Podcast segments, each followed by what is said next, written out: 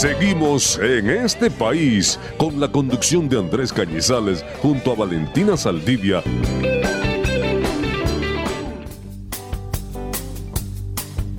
Volvemos con más del programa en este país. Hoy miércoles 20 de enero del año 2021. Soy Miguel Ángel Valladares. Les recordamos que pueden participar en nuestra encuesta de IP del día de hoy. ¿Cree usted que deba retomarse las clases presenciales en plena pandemia? Puede votar entre las cuatro opciones que le ofrecemos a través de nuestra mensajería de texto por el 0416-057-5743 y por el 0414-508-0072. También lo invitamos a que lo haga por nuestras redes sociales. Somos arroba en este país radio, tanto en Twitter como en Instagram. Síganos, vote y manténgase bien informado. Esta noche será la toma de posesión del presidente electo de Estados Unidos, Joe Biden, por lo que el regreso del Partido Demócrata a la Casa Blanca ha levantado expectativas sobre los posibles cambios que traerá su política en comparación con su predecesor Donald Trump. Pero para conocer las implicaciones que tendrá sobre Venezuela, vamos a conversar con Osvaldo Ramírez. Él es licenciado en Ciencias Políticas y Administrativas, especialista en finanzas públicas, especialista en gerencias públicas y director de la firma ORC Consultores. Osvaldo, bienvenido a los micrófonos de este país. Comenzamos consultándole qué diferencias podríamos ver del gobierno de Biden con respecto al de Trump en cuanto a la política hacia Venezuela en los primeros meses.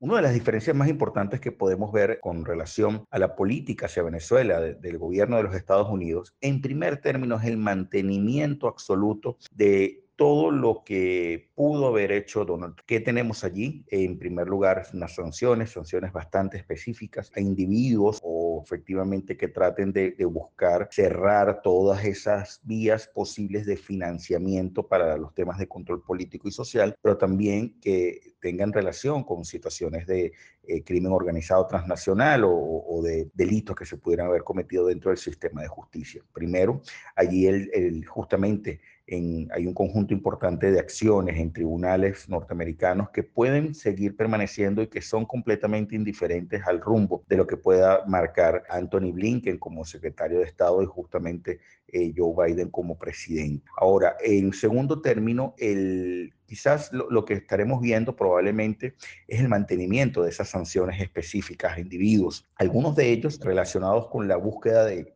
casualmente de generar esquemas que traten de bypassear las sanciones, como vimos recientemente en las acciones emanadas por la OFAC, y que además de ello traten de entender o de buscar que de cierta forma haya una, un entendimiento de que esas sanciones tienen que pesar. Yo creo que esto va a continuar al menos en los primeros meses. Y también quizás lo, lo que estaríamos viendo, estaremos en la presencia de buscar la fórmula en la cual se incremente o se mantenga la ayuda humanitaria, especialmente a la atención a migrantes venezolanos, pero también entendiendo que existen otro conjunto importante de acciones que van más allá de la migración forzada y que implica efectivamente el apoyo no solo de Estados Unidos, sino de muchas más naciones en tratar de, ver. El cuarto elemento que pudiéramos tener allí es la coordinación con otros actores, con otros países que ven justamente el desequilibrio geopolítico que ha causado Venezuela en la región y traten de buscar hacerle frente común y quizás articular. Yo creo que ahí la palabra clave es cómo armonizar políticas que efectivamente permitan un abordaje distinto, abordaje que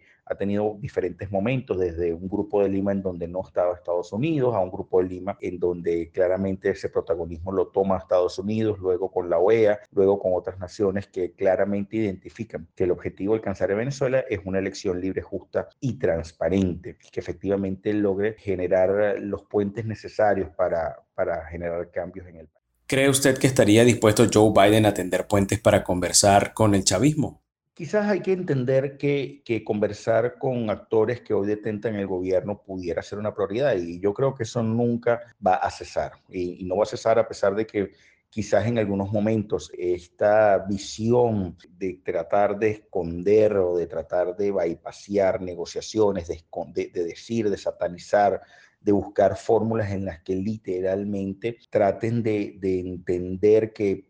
que justamente esto pareciera malo cuando la realidad es que en cualquier proceso de conflicto político las negociaciones siempre son necesarias, hasta encontrar, por supuesto, el mejor acuerdo posible y ese mejor acuerdo posible, en este caso para Venezuela, trata de, entender que necesita revertir la crisis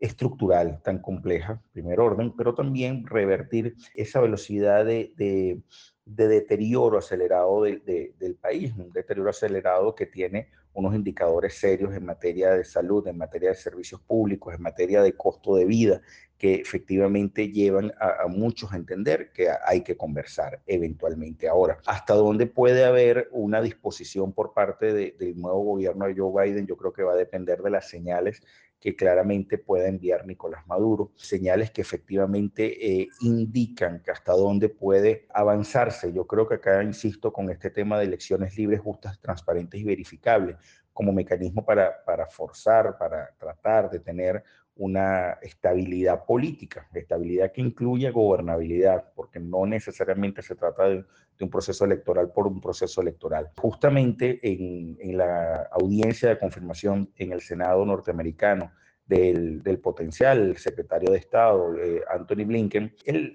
ante una pregunta que le hacía Marco Rubio sobre el tema venezolano, él indicaba que deben mantener la presión y que además esa presión debe hacerse sentir, debe ser mucho más profunda para efectivamente buscar conversar. Y generalmente cuando tú analizas el tema de las sanciones, lo que terminan es tratando de forzar situaciones en las cuales los actores se vengan a la mesa a negociar. Habrá que ver hasta dónde efectivamente estas señales son relativamente tempranas o entendiendo la crisis que está atravesando eh, esta nación de los Estados Unidos, efectivamente logres primero atender el tema del coronavirus, el tema de la polarización política y, y entender además cómo manejar en paralelo ciertas prioridades de política internacional, en donde está China, en donde está Irán, en donde está claramente Rusia y en donde están otros actores, o temas como el tema del cambio climático o el regreso de Estados Unidos a algunas organizaciones que pudo haber salido, que están en proceso de salir, que marcará efectivamente la agenda o la dinámica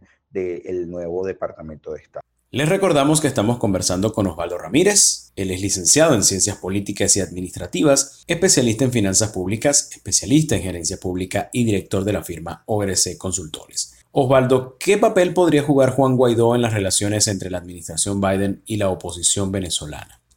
Juan Guaidó habría que entenderlo hoy porque fíjate que, hay un reconocimiento claro y tácito a la, Asamblea Nacional del 2015 y, se establece allí como el único interlocutor válido. No obstante, sigue siendo Juan Guaidó junto con, con, algunas personas designadas por la administración de, interina de Guaidó en un momento, los representantes válidos para los Estados Unidos. No obstante, habrá que ver hasta dónde ese papel es el, el, el, gran interlocutor o pasan a ser otros actores que probablemente estén tras bastidores. Yo lo que considero acá es que el, yo creo que la búsqueda clara de, de destrancar el juego, eh, la búsqueda clara de revertir la crisis humanitaria compleja, la búsqueda también y la persecución de, de tratar de, de generar un, un, proceso de acuerdo, de consenso, de negociación que brinde la mayor suma de felicidad posible a los venezolanos en un proceso de transición política, va a ser lo que va a marcar la agenda. Habrá que ver hasta dónde eh, ese interlocutor termina siendo Juan Guaidó, termina siendo otras personas tras bastidores. Insisto en esto, dadas las dificultades y dadas los asuntos y las amenazas que hoy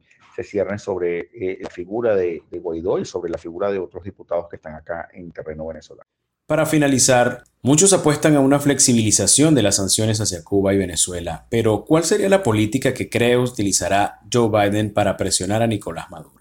Y, bueno, quizás en, el entendimiento de, que esas flexiones, de que esa flexibilización de sanciones para algunos puede ser una búsqueda desesperada de, dar una muestra también de buena voluntad, habrá que ver hasta dónde. Te doy un ejemplo, el, el tema del diésel, que ha estado bastante cacareado por, por las implicaciones que tiene para el transporte público, también para el transporte de carga, puede ser un elemento en el cual efectivamente no haya sanciones sobre el tema del diésel o efectivamente se busque la, la presión específica en, en, actores que hayan sido copartícipes o partícipes de, de, esquemas de corrupción que han desangrado las arcas venezolanas o tratar de, de ver en algún momento la, la,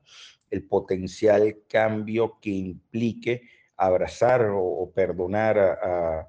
ciertos grupos económicos con tal de que brinden la, o apoyen un proceso de estabilización económica en el país. Yo creo que en este aspecto hay que entender que quizás en, en materia de sanciones, que tú tienes el caso ruso, tienes el caso norcoreano, tienes el caso de Irán, que quizás es uno de los más relevantes, tienes incluso el caso chino, que, que justamente hay, hay una coincidencia entre la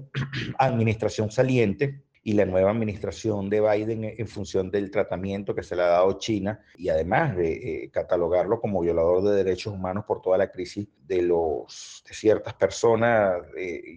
que casualmente lo acaban de caracterizar, o, de situaciones que puedan afectar el tema de tecnología de información, incluso eh, en los que recientemente se habló de, de la posible interferencia china en las elecciones del 2020 habrá que ver hasta dónde este proceso de sanciones se flexibiliza o se maximiza con otros actores distintos a Venezuela. Eso puede ser un marcador efectivo de lo que pueda venir con Venezuela. Mientras tanto, yo creo que mientras tanto es un, periodo de gracia, un periodo de, más de 100 días en donde probablemente la administración Biden tenga que concentrarse más en asuntos domésticos que en los, en los asuntos de política exterior, entendiendo además que la política exterior no aguanta, o sea, no, no, no espera por, por decisiones internas, pero que tiene unos ritmos completamente diferentes. Quizás hay que entender que el gran objetivo es que haya en Venezuela elecciones libres, justas y verificables. Y todo lo que transite en esa dirección habrá que ver hasta dónde efectivamente los países terminan de abrazarlo y verlo como unas medidas de buena voluntad o efectivamente que habrá que buscar presionar aún más para que efectivamente se logre eh, que pueda haber procesos electorales con estas características. Le agradecemos al director de la firma ORC Consultores, Osvaldo Ramírez, por su participación esta tarde. Nos habló sobre las posibles implicaciones en Venezuela por el retorno de un integrante del Partido Demócrata a la Casa Blanca, toda vez que esta noche será la toma de posesión de Joe Biden. Con esto llegamos al final del segundo segmento, hacemos una pausa y al regreso continuamos con más de En este país. Ya regresamos con más En este país. Periodismo comprometido con la democracia.